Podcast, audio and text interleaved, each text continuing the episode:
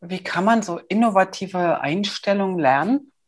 Hast du da eine Idee? Also ich habe keine Idee tatsächlich, deswegen frage ich, frage eigentlich fast jeden ähm, meiner Gäste, wie kann man Innovativität oder Neugier oder, oder Ideenreichtum, wenn man es jetzt nicht vielleicht von zu Hause so mitgebracht hat. Hey und hallo beim Publishing Podcast.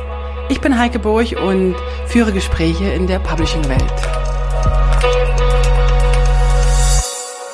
Zum Publishing Podcast. Ich weiß gar nicht mehr genau, welche Folge wir gerade haben, aber diesmal habe ich einen Gast.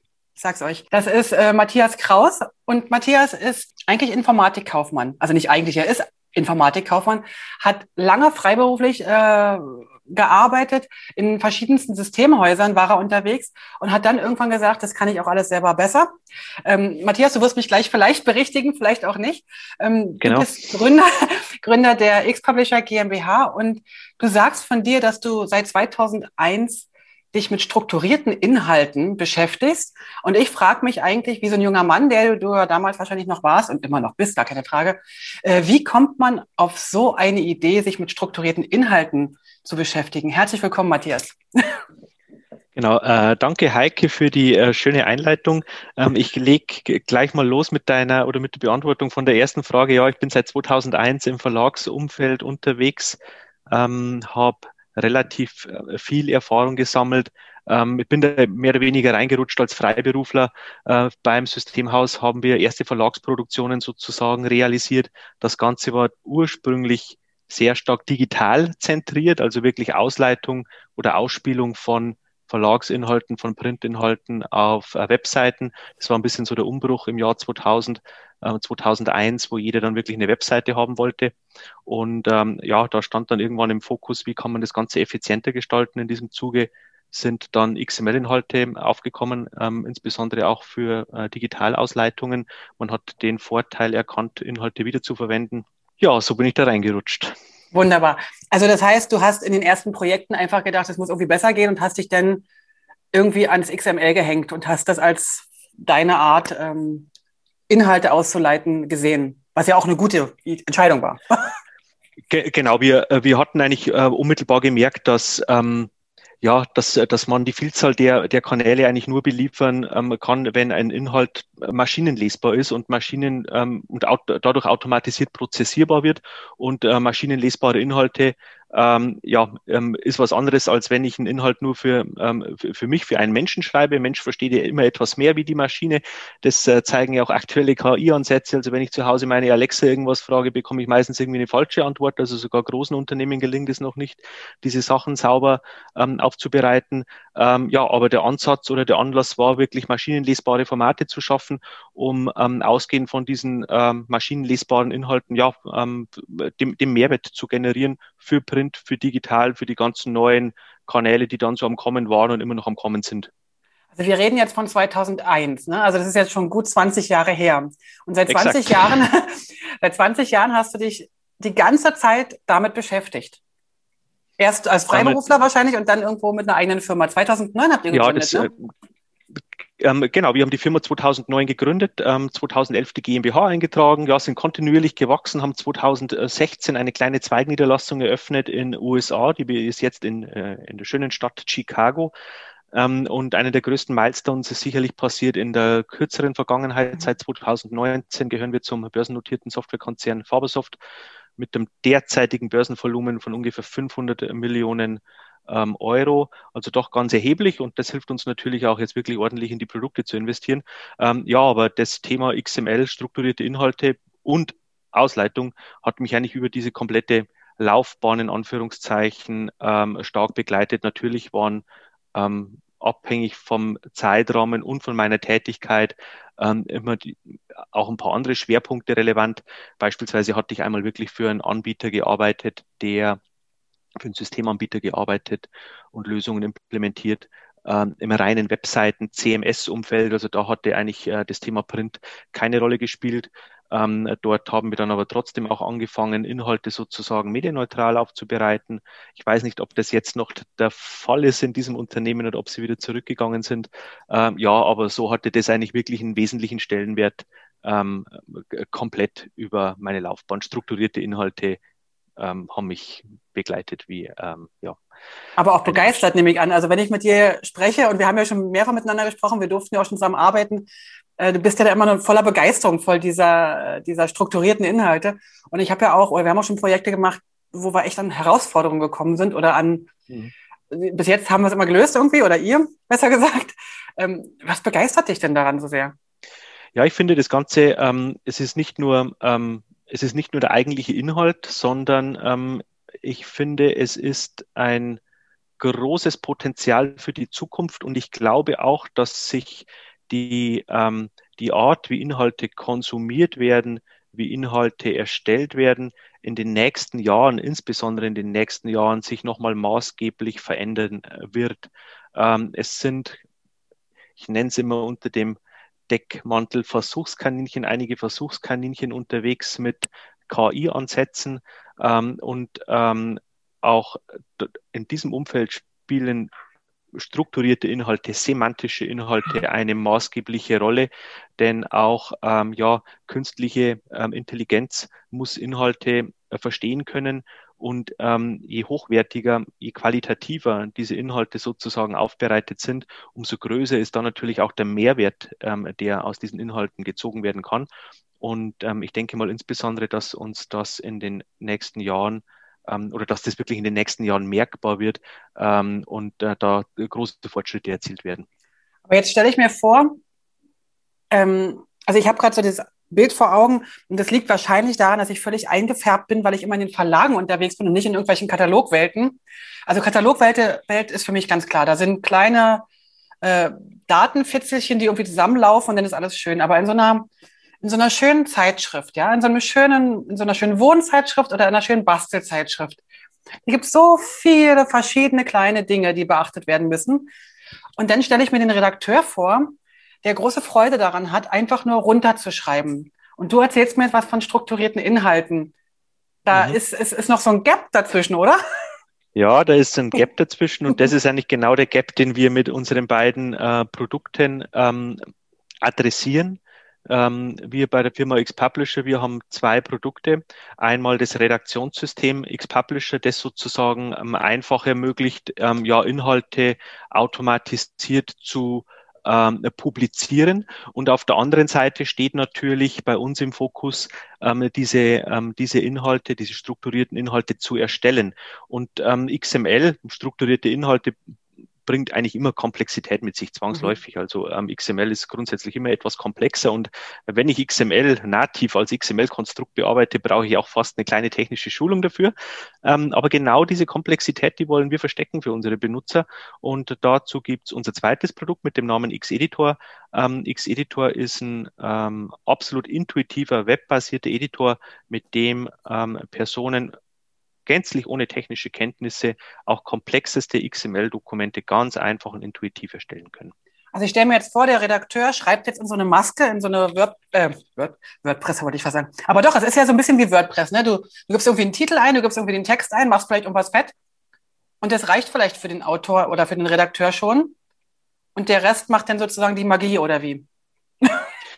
Äh, so ungefähr, jetzt, genau. Ich, ich frage jetzt ein bisschen. bisschen ähm, nee, genau. Also es ist vom Prinzip, also ich würde es nicht vergleichen mit WordPress, sondern wirklich, also tatsächlich unser Editor funktioniert. Ähm, finde das Wort immer nicht ganz so richtig, aber ich nehme es jetzt einfach mal her, Word-like, also einfach, weil man sich das Tool ganz gut vorstellen mhm. kann. Also rein von der Oberfläche her sieht unser Tool, also unser Editor, also X-Editor genauso aus wie Word und vom Grundprinzip her verhält es sich auch so. Also ich kann einfach ähm, intuitiv meine Absätze erstellen, ich kann da Listen machen, Tabellen machen, mhm. ähm, Einzüge machen, ich kann da Bilder reinhängen und so weiter.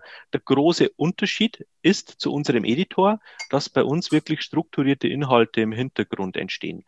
Und wenn ich es ein bisschen vergleiche mit, äh, mit Word, also unseren Ansatz, ähm, wenn wir mal das Word-Beispiel nehmen, ich habe im Word beispielsweise auch, ähm, ja, ich habe ein Absatzformat, ich habe ein Überschriftenformat, die ich anwenden kann. Also auch mit diesen Formaten strukturiere ich meine Inhalte in gewisser Art und Weise.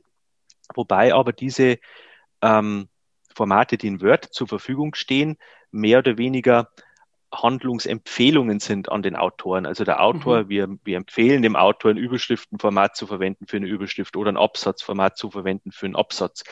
Ähm, aber wenn er dazu keine Lust hat, dann muss er das nicht. Und ähm, er kann dann eine Überschrift statt einem Überschriftenformat einfach mit ähm, 18 Punkt formatieren und macht das Ganze rot. Und ähm, dadurch ähm, entsteht im Endeffekt ein zentraler Nachteil. Wir weichen ab von vordefinierten Formaten und es entsteht unstrukturierter Inhalt. Und dieser unstrukturierte Inhalt, den versteht vielleicht ein Mensch, weil ich erkennen kann, okay, das rote Ding mit 18 Punkt ist eine Überschrift, mhm. aber eine Maschine nicht mehr. Und ab dann haben wir eigentlich unmittelbar die, die Problematik in der automatisierten Weiterverarbeitung. Und genau diesen Punkt adressieren wir mit ähm, X-Editor. Ähm, X-Editor ähm, ja, stellt die Eingabe auch absolut autorenfreundlich dar und arbeitet aber nicht mit der Handlungsempfehlung, sondern mit einer Handlungsanweisung. Äh, mhm. Das heißt, der Autor muss sich nach einem vordefinierten Regelwerk richten und er kann nur Elemente, Aktionen und Formate auswählen, die in diesem Regelwerk im Vorfeld definiert sind. Und dadurch entstehen unternehmensweit komplett einheitliche strukturierte Inhalte, ja, und dann damit natürlich der verbundene Vorteil mit der automatisierten Weiterverarbeitungsmöglichkeit in ah, okay. sämtliche Kanäle, sowohl print als auch digital. Das heißt natürlich, dass der Autor, also wenn ihr jetzt äh, euer Produkt an den Mann oder an die Frau bringt, müsst ihr gleich noch immer ein Coaching mitverkaufen. Äh, von wegen, du kannst jetzt nicht einfach den äh, Titel jetzt 18 Punkt und rot machen, sondern du musst äh, jetzt anders arbeiten du, oder, oder du darfst anders arbeiten oder so. Also es gibt ja viele, äh, wie soll ich sagen, ohne jetzt, hm, wie soll ich jetzt sagen, so veränderungsscheue Menschen, so sage ich es mal freundlich. Mhm. Mhm. Wie, wie geht ihr damit um? Weil, weil ihr kommt jetzt als IT-Menschen in so einen Verlag, wo ja eigentlich alles schon richtig ist, so wie es ist. Also zumindest wenn ich die Erfahrung, die ich jetzt in den Verlagen gemacht habe, die Redakteure wissen ja, was richtig ist. Also, wir treffen auf unterschiedliche Unternehmen und kleinere Unternehmen, wo sehr viel Inhouse produziert wird, ist sehr äh, viel Expertise da, insbesondere auch wie Inhalte aufbereitet werden müssen, ähm, auf was geachtet werden muss. Ja, dann entsprechend auch ähm, arbeiten aber auch mit externen Autoren zusammen und externe Autoren sind in der Regel eher Fachexperten. Das heißt, sie wissen beispielsweise, wie ein Motor aufgebaut ähm, ist oder wie ein Computer zusammengeschraubt wird oder wie ähm, ich ähm, jemanden operieren muss, ähm, damit der ähm, im Anschluss auch wieder am Leben ist. Ähm, das heißt, also wir haben ganz viele Personen, die ja in ihren Bereichen stark sind, aber nicht wissen, ähm, wie ein Inhalt jetzt semantisch oder strukturiert mhm. richtig aufgebaut ähm, äh, sein muss. Und äh, genau diese Personen adressieren wir auch mit unserem Editor. Also der Editor ist, ein, ist designt für, in Anführungszeichen, da gibt es diesen Modebegriff Subject Matter Experts, also Fach, Fachexperten, die in ihrem Bereich wie heißt der Begriff? Sub Subject, Subject Matter Experts. Okay. Also diese Fachexperten, die in ihrem mhm. Bereich wirklich gut sind, ähm, mhm. aber keine Expertise haben im Aufbau von und im Aufbau und Strukturieren von Inhalten. Und genau diese Zielgruppe adressieren wir primär auch mit dem Editor. Also wir wollen ein intuitives Autorenerlebnis ähm, anbieten und ähm, verfolgen dabei auch dem Prinzip des Guided Autherings. Also wir führen Autoren äh, intuitiv durch das Regelwerk. Das passiert beispielsweise mit Regieanweisungen. Also wir geben sozusagen kontextbezogene Regieanweisungen dem Editor, dass wir sagen, lieber Autor, hier musst du eine Überschrift eingeben. Nach der Überschrift musst du mindestens zwei Absätze schreiben und so weiter. Ähm, das heißt, wir führen Autoren wirklich durch diese Struktur. Und auf der anderen Seite haben wir natürlich auch eine Echtzeitvalidierung im Einsatz. Das ist auch was, was ganz anders funktioniert wie in Microsoft Word. Wir überwachen sozusagen die Richtigkeit ähm, des, ähm, des Dokumentes gegen das Regelwerk in Echtzeit. Das heißt, ähm, wir haben damit auch wirklich zu jeder Zeit einen hundertprozentig validen Stamm, ähm, Dokumentenstamm, den wir immer weiterverarbeiten können. Hattest du jetzt die Frage beantwortet, wie ihr mit den, äh, mit den Redakteuren umgeht, die nicht wollen? Oder habe ich die Frage vergessen zu stellen und habe sie nur gedacht? Nee, das kann schon sein, dass ich das nicht beantwortet habe, ja. Ähm, es gibt natürlich, also grundsätzlich ist es natürlich schon auch immer eine Herausforderung. Das darf man jetzt auch nicht unterschätzen. Es gibt auch hier wieder ähm, Verlagshäuser, da funktioniert das ganz einfach. Und dann gibt es natürlich Verlagshäuser, da ist sehr viel Berührungsangst da. Ähm, worauf wir auch immer explizit hinweisen ist, also bei, nach unserem Ansatz, oder wir drehen ja häufig auch einen bestehenden Ansatz um. Ähm, in der Vergangenheit, aktuell häufig immer noch, wird ähm, produziert, ich nehme jetzt wieder die Branche ähm, Verlag, ähm, wird produziert nach dem ähm, Motto Print First. Das heißt, äh, wir legen wirklich einen hohen Wert auf, wie sieht dieser Text im Print aus. Dort wird dann sozusagen ähm, gelayoutet, bis das letzte Satzzeichen passt und bis der letzte Weißraum weg ist.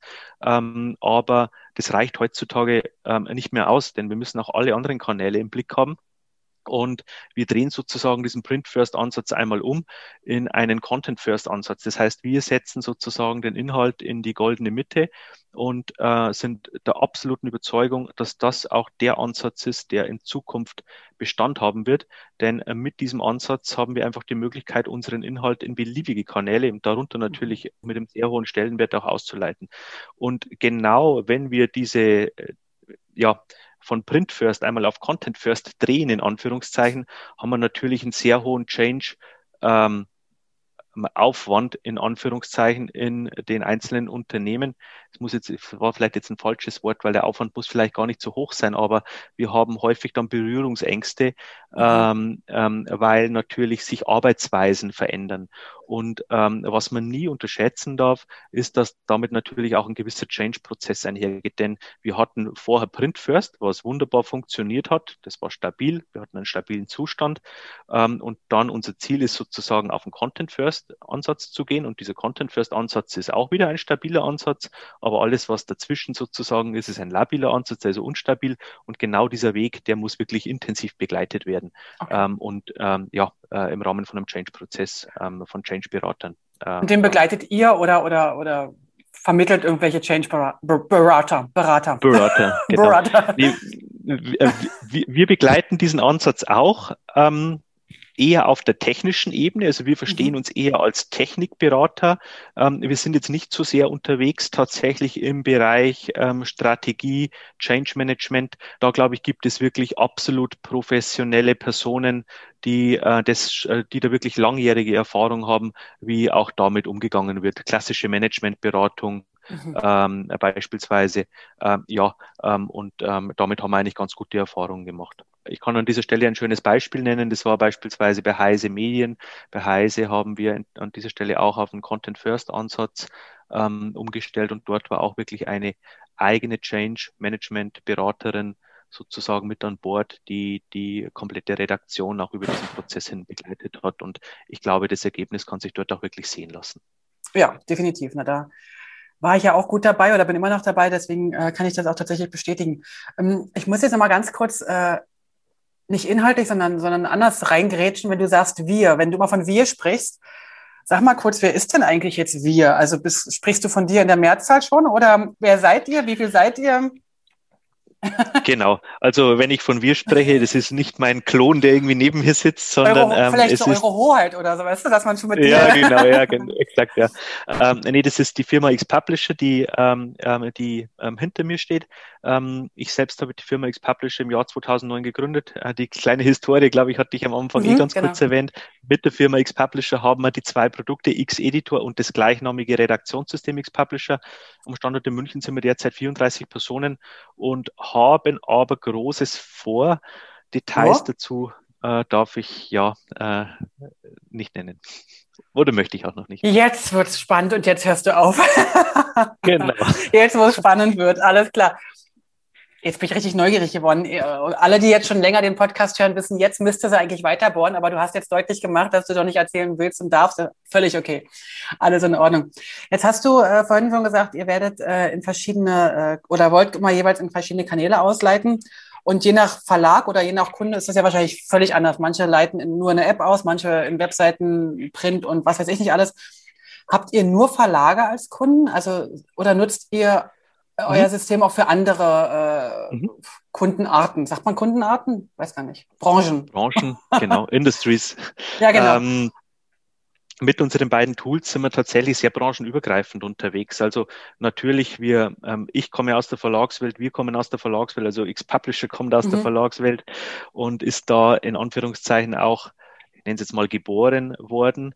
Ähm, von dem her haben wir natürlich relativ viele Kunden genau aus diesem Umfeld, ähm, beispielsweise Heise Medien, Kosmos äh, mit den Experimentierkästen, Belz Verlag mit der Janosch Traumstunde beispielsweise, ähm, aber auch äh, große Verlage wie Wolters Klüber, De Greuter, Haufe Lexware, WK, mhm. die zählen zu unseren Kunden, also im Verlagsumfeld.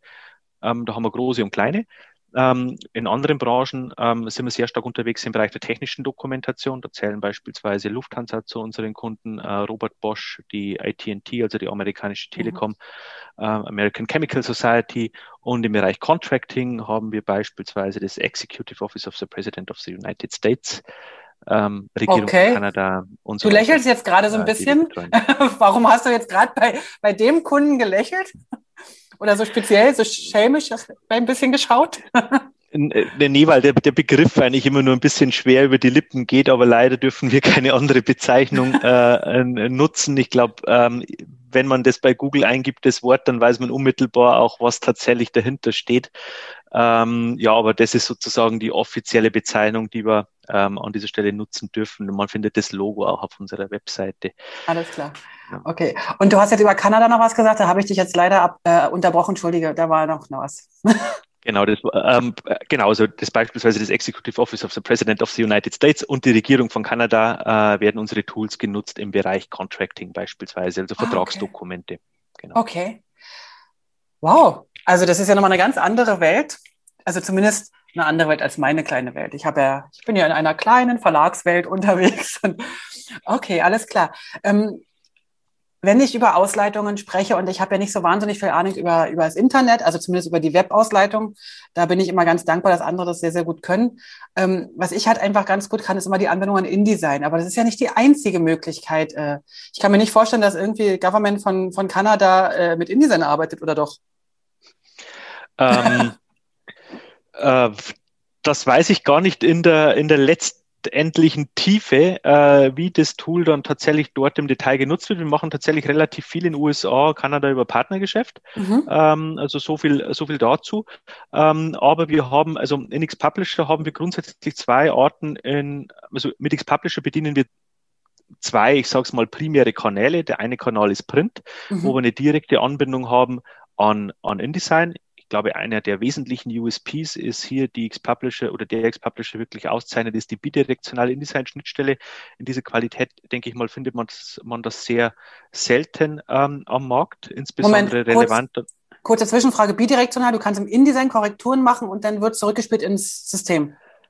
Äh, ganz genau. Das heißt, okay. wir haben einmal eine automatisierte Produktion, ausgehend von unserem Content-First-Ansatz über InDesign-Server nach InDesign. Das heißt, wir haben hier in der Regel eine teilautomatisierte Produktion. Äh, insbesondere im Zeitschriftenumfeld bin ich aber mit dem Ergebnis in der Regel nicht hundertprozentig zufrieden, sondern will dann den Feinsatz machen. Dazu gehe ich in das InDesign-Dokument ähm, über den InDesign-Client. Da haben wir eine nahtlose Anbindung direkt ausgehend von X-Publisher. Kannst du die InDesign-Dokumente direkt äh, öffnen, bearbeiten, Feinsatz machen und auch Änderungen an Text beispielsweise vornehmen. Und diese Änderungen, die du im InDesign-Dokument vornimmst, auch an textuell, auf textueller Ebene, laufen auch wieder wirklich zurück ins eigentliche XML-Dokument in X-Publisher. Und das Schöne ist, wenn jetzt auch digitale Kanäle angebunden sind über unsere Schnittstelle, dann könnten die sich auch automatisiert mit aktualisieren. Also das heißt, ich habe hier wirklich ein Single-Source-Publishing, ein Multi-Channel-Publishing, das gut funktioniert. Okay, alles klar. Das habe ich verstanden. Jetzt habe ich es auch verstanden. Alles klar. Ähm, wenn du, wenn du an deine, an, an künftige Kunden denkst, die ja meistens, oder zumindest habe ich die Vermutung, irgendwie ihre Sachen umstrukturieren wollen oder von mir aus meistens nur Geld sparen wollen, erstmal im ersten Ansatz, weil ja oft das Controlling die Entscheidung trifft, leider. Ähm, was wünschst du dir von denen? Was müssen die mitbringen? Was ist künftig, vielleicht auch von den Mitarbeitern, äh, was ist da wichtig? Was brauchen die? Was aus meiner Sicht da wirklich essentiell ist, ist ähm, äh, eine Bereitschaft, dass man wirklich einen bestehenden, vielleicht auch funktionierenden Prozess einmal aufreißt und äh, anpasst. Das muss nicht immer komplett umdrehen sein, aber anpassen sein. Also äh, es ist natürlich immer ein gewisser Mut auch im, im Bereich Change Management. Also ich ja, begebe mich auf ein unsicheres Terrain, äh, mit dem ich erstmal wieder ähm, klarkommen muss. Ähm, ich tue mich deswegen, ich, ich tue mich deswegen schwer zu sagen, was ich mir wünsche von meinen künftigen Kunden, weil ich glaube, da hat man bisher tatsächlich Glück. Also alle unsere Kunden, die wir, die wir haben oder ein Großteil davon, hat aus, aus meiner Sicht wirklich dann eine sehr offene und positive Einstellung dem gegenüber. Das geht natürlich wahrscheinlich auch ein bisschen ähm, damit einher, weil wir natürlich in der, insbesondere wieder in der Verlagswelt natürlich auch einen gewissen Umbruch spüren. Das heißt, die Verlage, die verdienen ja primär ihr Geld mit den Inhalten, also der, der Mehrwert wirklich liegt am Inhalt und ich muss was tun, um ähm, entsprechend effizienter zu werden, um in verschiedene weitere Kanäle ausleiten zu können, um meine Fehlerquoten zu reduzieren, um wirtschaftlicher zu werden. Das heißt, es ist ohnehin an dieser Stelle ein Need da, ähm, ja, einfach was zu verändern, um äh, mit der Zukunft ähm, gehen zu können. Also da haben wir eine sehr hohe äh, Bereitschaft. Ich glaube, das ist auch, äh, es kommt auch dem zugute, ähm, weil das ganze, weil, weil das Thema jetzt nicht komplett neu ist, sondern das begleitet uns ja seit mhm. irgendwie jetzt seit 2001 natürlich auch. Ähm, aber wir merken insbesondere in den letzten Jahren hier ähm, ja zunehmende Bereitschaft, tatsächlich hier endlich auch in Systeme zu investieren, wegzugehen von, ähm, von Ordnerstrukturen und Word-Dokumenten, die mit E-Mail hin und her gesendet werden, sondern wirklich moderne Technologien einzusetzen, auf Cloud-Systeme zu vertrauen und die entsprechend einzusetzen. Und das kommt uns natürlich als X-Publisher ja wirklich voll zugute. Wenn du jetzt mal eine Stufe ähm, kleinteiliger denkst, also denken wir jetzt mal an die jungen Leute, die jetzt von mir aus ähm, was weiß ich, ins Studium gehen oder aus dem Studium kommen. Was müssen, oder von mir ist auch aus der Lehre, es muss ja nicht jeder studieren, das ist ja auch okay, wenn man eine ganz normale Lehre macht, das ist ja eine sehr wertvolle Geschichte. Was müssen die mitbringen? Also außer natürlich Fachwissen, klar, also das werden sie ja wohl irgendwie den lernen, hoffen äh, bestenfalls. Was brauchen die, um in der Verlagswelt heutzutage noch zu sagen, hey, das ist, ist ein cooler Job, da will ich hin? Was denkst du, was, was, was ist da so eine, so eine Idee, was du, was, was du denen mitgeben würdest? Du als gestandener, äh, wie alt bist du eigentlich? Äh,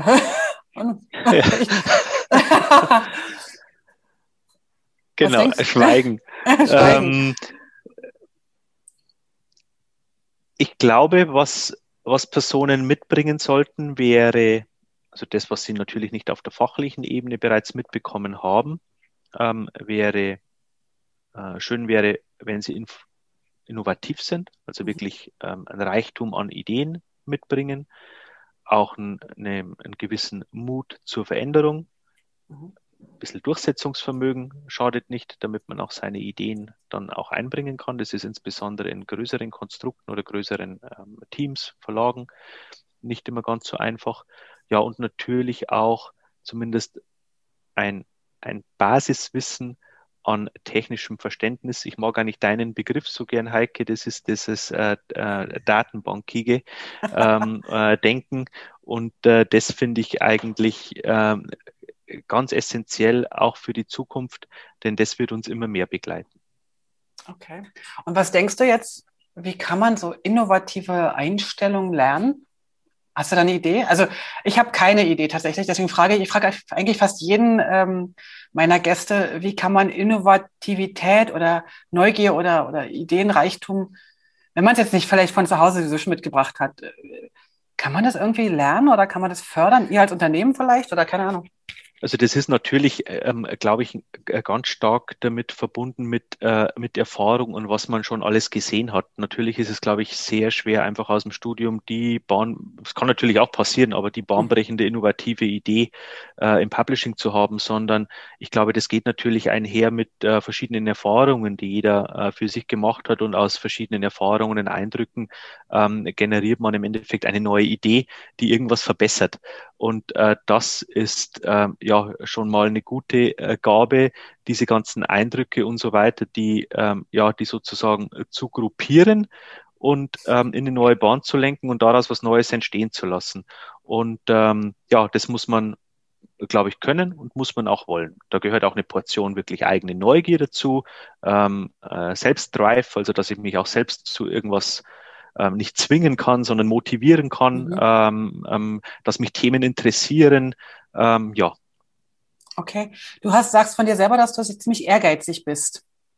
Oder dass dich zumindest der Ehrgeiz ähm, antreibt oder, oder zu neuen Ideen treibt oder was auch immer. Ähm, kannst du sagen, wo der herkommt? Ist das irgendeine, weiß nicht, treibt dich der Ehrgeiz überall an oder nur, nur im Business? Nein, tatsächlich treibt er mich eher überall an. äh, also ich, ich bin auch ein Kandidat, ich kann wunderbar selbst gegen mich laufen. Also ich will mich immer selber übertreffen mit meinen Zeiten. Ähm, okay. Glaube, der Ehrgeiz ist irgendwie angeboren, ja. Äh, ich konnte schon immer schlecht verlieren und äh, das eigentlich in allen Bereichen. Okay, dann äh, hast du wahrscheinlich auch gar keinen Tipp, wie man dazu kommen kann, wenn man, wenn man da noch nicht so mitgesegnet ist. Nein. ist ja auch mal eine Antwort. Ne? Alles klar. Gut, dann ähm, haben wir das auch geklärt. Äh, überlege ich gerade noch, wenn, wenn ihr jetzt Leute einstellt, also ihr seid ja, du hast gesagt, ihr habt Großes vor ähm, und ich weiß auch, dass ihr immer mal wieder neue Leute sucht. Was müssen die mitbringen? Ähm, was müssen, was denkt ihr, was müssen die mitbringen? Mhm. Ja, mhm. was ist wichtig ja, für dich oder für euch? Wir, wir bei X-Publisher haben natürlich ähm, unterschiedliche Positionen, die wir, äh, die wir auch vergeben und suchen. Ähm, da äh, sind klassische Sachen dabei, wie die Abarbeitung in Anführungszeichen von, von Service Requests. Ähm, dann geht es ein bisschen mehr in den kreativen Bereich. Äh, wir wollen für unsere Benutzer wirklich eine optimale User Experience schaffen. Das heißt, wir gehen dann schon in den kreativen Bereich Richtung äh, User Experience Design, ähm, User Interface Design. Das sind Themen, ähm, die dann eher ähm, kreative Sachen in Anführungszeichen fordern oder kreatives Denken fordern.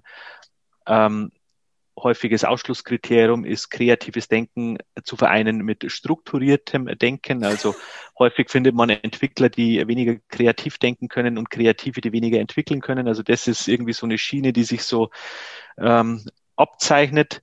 Wenn mal was Übergreifendes dabei ist, dann ist das eher ein Glückstreffer, aber auch super, weil das hat man natürlich Verständnis auf beiden Seiten. Ja, ähm, ähm, Entwicklungs-Know-how ist für uns natürlich wichtig und auch hier die Offenheit zu neuen Technologien, also mhm. insbesondere auch, ähm, äh, was wir auch aktiv erforschen im Rahmen von unseren Werkstudenten, die wir auch haben, ähm, sind ähm, ähm, KI mhm. Ansätze, insbesondere im Bereich Guided Authoring. Hier haben wir ein schönes äh, gemeinsames Projekt auch gestartet mit Wolters Klüber, ähm, um beispielsweise hier ja wirklich zu erforschen, wie wir Autoren intuitiver durch ähm, komplexe Dokumentstrukturen äh, bewegen können, wie der Editor wirklich auch ähm, automatisiert auf bestimmte Sachen reagieren kann, so dass die Content-Erstellung an dieser Stelle auch einfacher wird.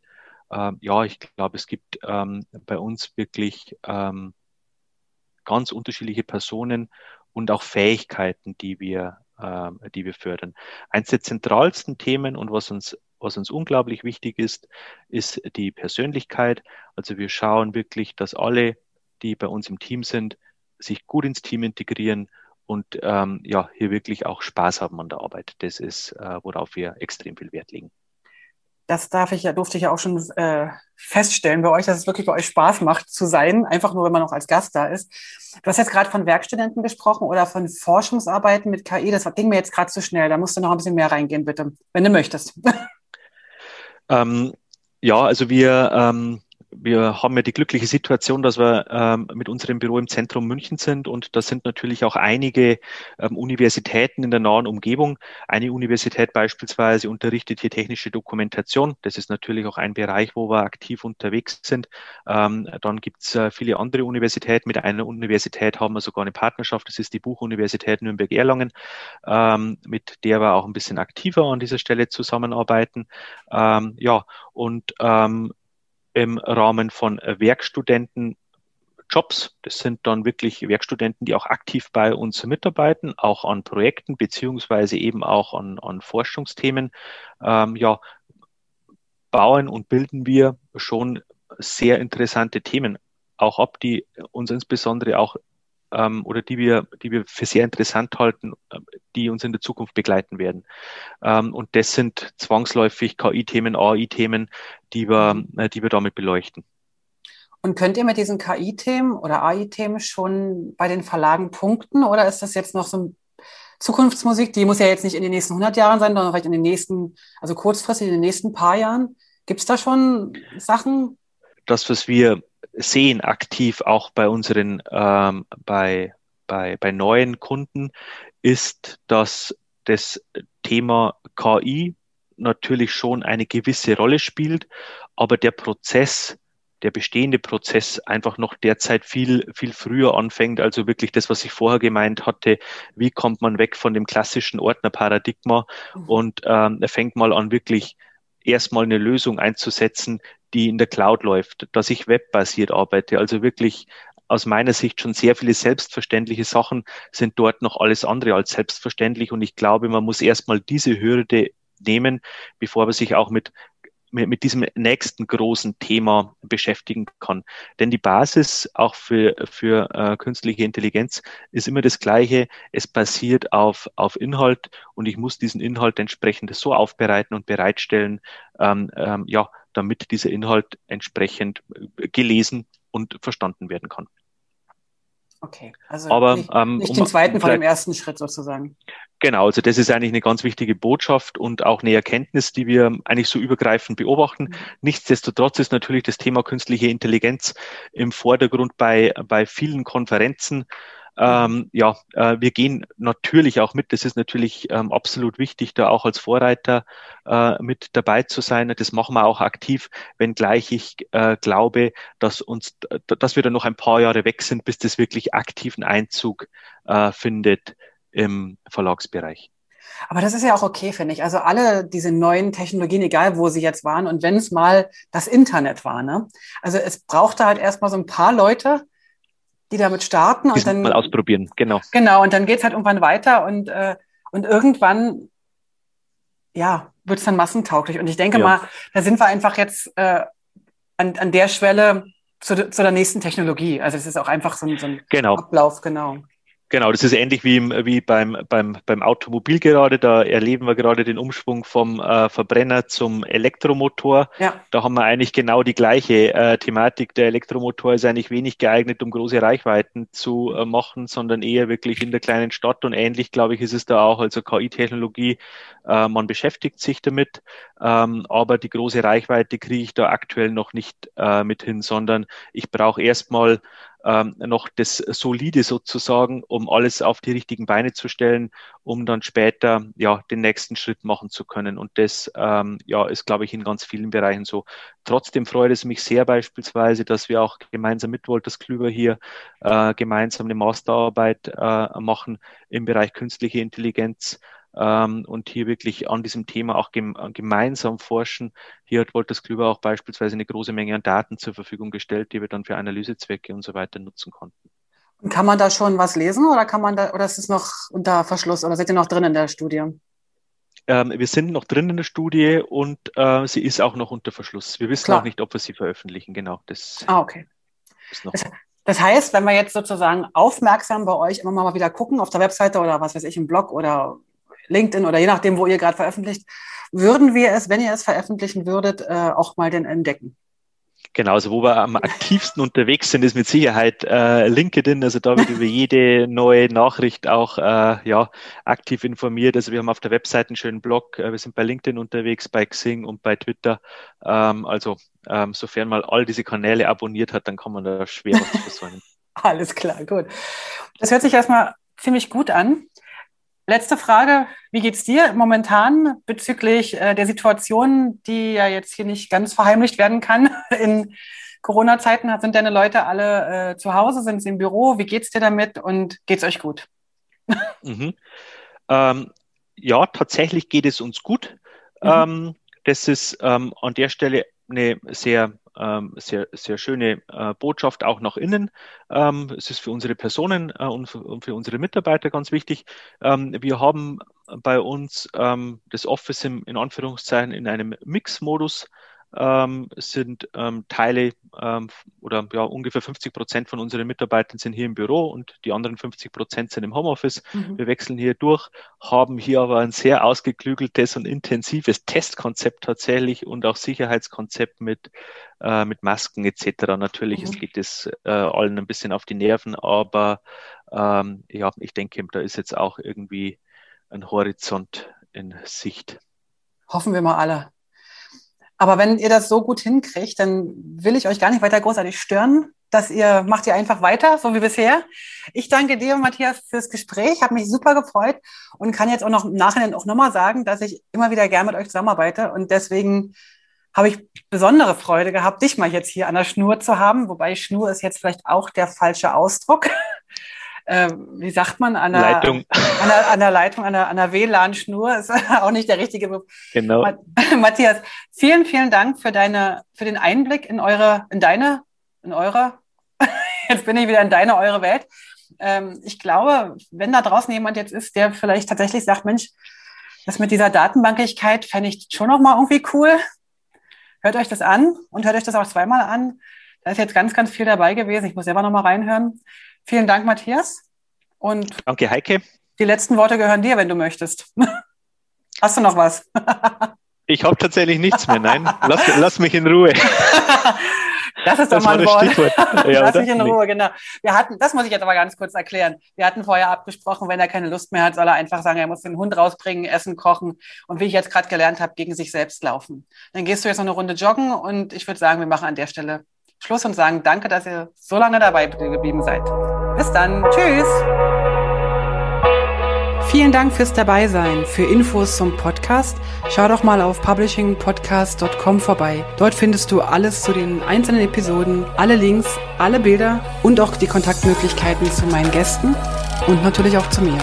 Ach so, zu mir noch ganz kurz. Falls du in komplexen InDesign-Dokumenten Unterstützung und Struktur brauchst oder einfach nur ein Seminar im Publishing-Bereich durchführen willst oder du brauchst Hilfe in der Gestaltung deines Firmenauftritts, dann melde dich doch bei mir. Am besten per Mail oder auf www.moliri.com. Ich freue mich auf alles Neue.